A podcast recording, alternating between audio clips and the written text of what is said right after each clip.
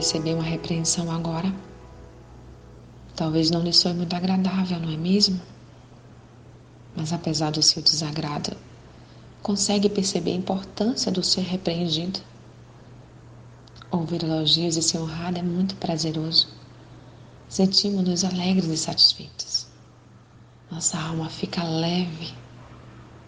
Mas já pensou que muito aprendemos quando atentamos à repreensão daqueles que nos amam?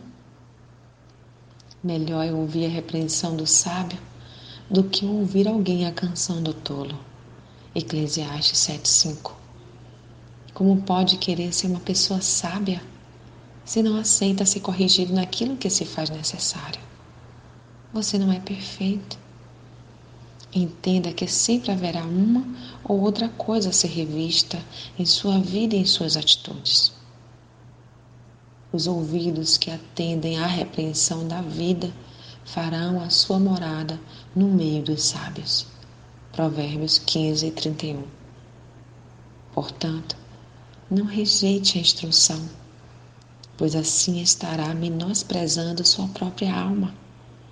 Mas escute a repreensão e adquira entendimento. Leia Provérbios 15 e 32. Quer ser honrado? Guarde a repreensão. Leia Provérbios 13 e 18. Sou Sayonara Marques. Minha página no Facebook é Despertar Espiritual Diário. Fique na paz de Deus.